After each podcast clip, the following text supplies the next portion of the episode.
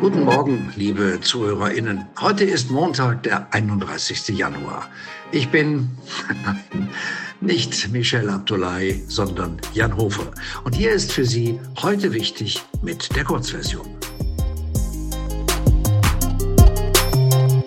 Ja, Sie haben richtig gehört, Jan Hofer wird heute 72 Jahre alt. Als kleine Überraschung für Sie und als Geburtstagsgeschenk an ihn haben wir ihn heute mal spontan in unsere Podcast-Folge geholt. Lieber Jan, vielen Dank und alles Gute. Ohne dich wäre das deutsche Fernsehen nicht das gleiche. Ein weiteres wichtiges Ereignis neben Jan Hofers Geburtstag in den USA wird im Februar der Black History Month gefeiert und in Großbritannien beginnt morgen der Queer History Month. In diesem Rahmen wird in Veranstaltungen und Projekten über queeres Leben aufgeklärt. Doch wie weit queeres Leben auch in Deutschland immer noch davon entfernt ist, als normal in Anführungszeichen wahrgenommen zu werden. Darüber habe ich heute mit der Transaktivistin Phoenix gesprochen. Meine liebe Community, es gibt einiges zu lernen.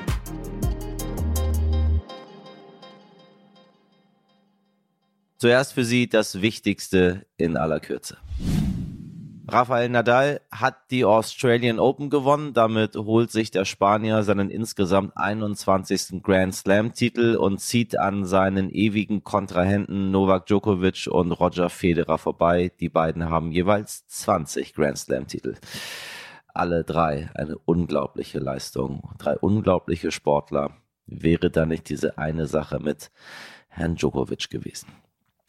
Die NATO hat einen Kriegseinsatz in der Ukraine im Falle eines russischen Einmarsches klar ausgeschlossen. Gleichzeitig beschäftigt sich heute erstmals auch der UN-Sicherheitsrat mit der angespannten Situation und auch die SPD klärt heute intern ihre Positionen dazu. Die Universität Heidelberg gedenkt heute der Opfer des Amoklaufs von letzten Montag. Eine 23-jährige Studentin wurde getötet, drei weitere KommilitonInnen wurden verletzt. Um 12.24 Uhr soll eine Schweigeminute stattfinden, weil zu diesem Zeitpunkt der Täter in den Saal gestürmt ist. Meine Damen und Herren, ich weiß nicht, wie es Ihnen geht, aber ich glaube, kaum einen Begriff habe ich in der deutschen Medienlandschaft in den letzten Jahren öfter gehört als Diversity.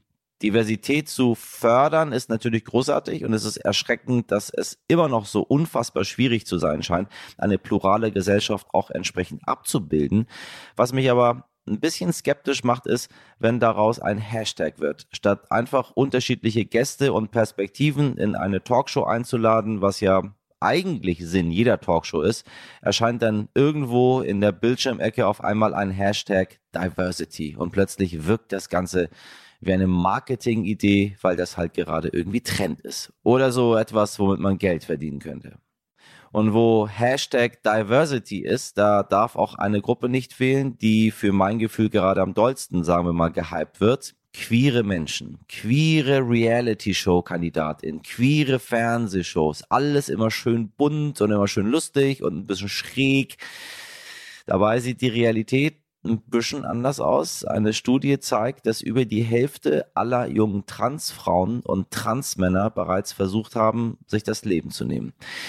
Wie geht es queeren Menschen also wirklich? Und hat die Ampelregierung eigentlich die erhofften Gesetzesänderungen für queere Menschen angedacht? Das habe ich eine der wichtigsten Queer- und Transaktivistinnen Deutschlands gefragt, Phoenix. Phoenix ist Teil des Podcastes Queer Story und bringt demnächst ein Buch raus mit dem Namen Eine Frau ist eine Frau ist eine Frau. Hallo Phoenix, ich grüße dich. Hallo, es freut mich sehr hier zu sein.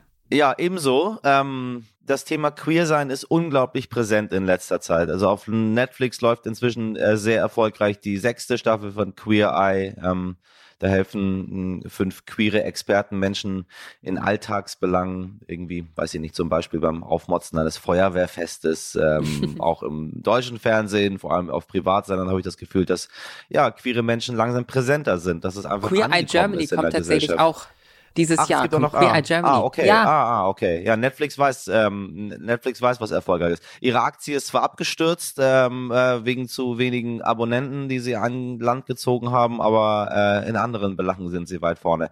Aber ist Queer sein, was ist es jetzt? Ist es jetzt für die Gesellschaft, ist es jetzt erst hip und die Sender entdecken das, weil das eine, ähm, eine, eine Nische ist, äh, mit der man Geld machen kann, oder geht es um die gesellschaftliche Verantwortung? Also ich glaube, da kommen zwei Sachen zusammen und das ist zum einen für mich persönlich als selbst queere Person ist äh, diese Repräsentation in den Medien wahnsinnig wichtig, denn ich selbst weiß, äh, wie es ist, in den 90ern, 2000ern aufzuwachsen und eben nicht so viel Repräsentation äh, in den Medien zu sehen. Und ich selbst weiß, wie sich das anfühlt, wenn man eben sich selbst da nirgendwo wieder sieht, wenn man ähm, das Gefühl hat, dass man eben wirklich ja, ein Alien irgendwo ist und eben man, man ich habe mich sehr falsch gefühlt damals und da kann diese Repräsentation in den Medien natürlich ähm, helfen.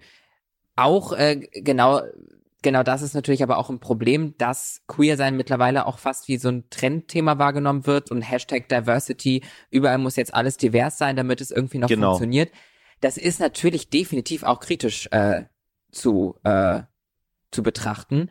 Vor allem eben auch, weil mh, es gibt da ja auch noch ganz viele tolle Fachbegriffe, sowas wie, wie Queerbaiting, wenn es eben darum geht, ähm, oder Pinkwashing, wenn es darum geht, dass eben auch queere Lebensrealitäten, queere ähm, Symbolik äh, nur genutzt wird, um Geld zu verdienen.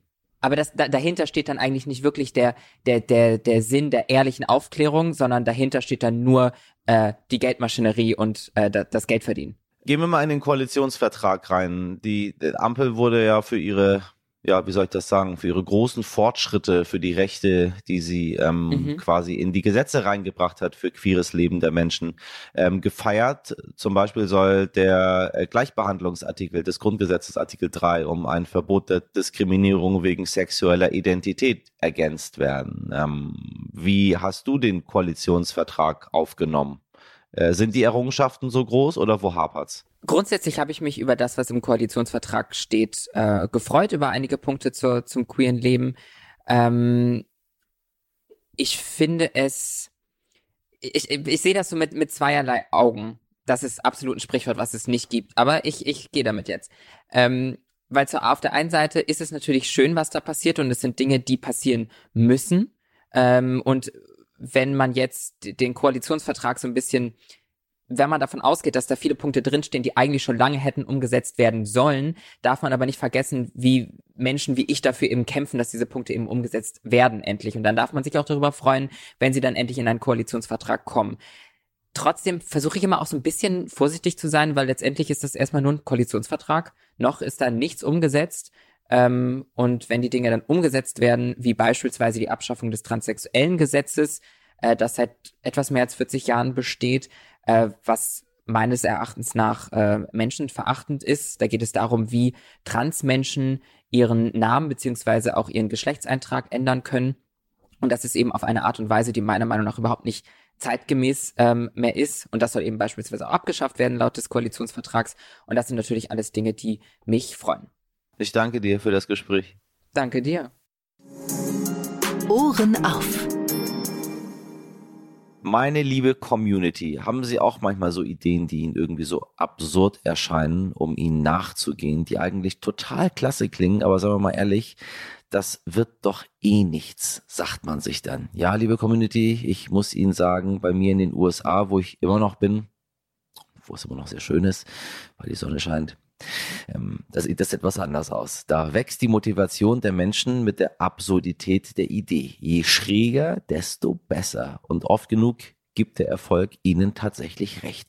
Jüngstes Beispiel, Kissenschlachten als Sportart. Ja, richtig gehört. Am Samstag gab es die erste offizielle Meisterschaft im Pillow Fighting. Und das Ganze ist genauso simpel, wie es klingt. Zwei Menschen klettern in einen Boxring und hauen sich Kissen um die Ohren. Gekämpft wird nach Punkten in drei Runden von je 90 Sekunden, dazwischen immer eine Minute Pause. Hört sich ein bisschen wie mein Sportprogramm. So, fertig. Der erste Livestream war ein riesiger Erfolg und Erfinder Steve Williams ist überzeugt, Kissenschlachten jetzt als Sportart etablieren zu können. Ich sage Ihnen, ich habe das Gefühl, das wird wahrscheinlich bald auch noch olympisch werden. Wenn Sie das nächste Mal eine Idee als zu abwegig erachten, meine Damen und Herren, dann denken Sie daran, dass in den USA gerade jemand Geld mit Kissenschlachten verdient. Und ich schaue mal, wo das ist, um da vielleicht auch mal teilzunehmen dran. Ja, und an dieser Stelle übernehme ich wieder, liebe Podcast-Community. Das war's mit der Kurzversion von Heute Wichtig. Das Gespräch in voller Länge und noch mehr Hintergründe hören Sie wie immer in der Langversion. Anregungen, Feedback oder Themenideen schicken Sie gerne an heutewichtig.stern.de. Morgen früh gibt's wie gewohnt um 5 Uhr eine neue Folge. Ich wünsche Ihnen einen schönen Start in die neue Woche. Ihr Jan Hofer.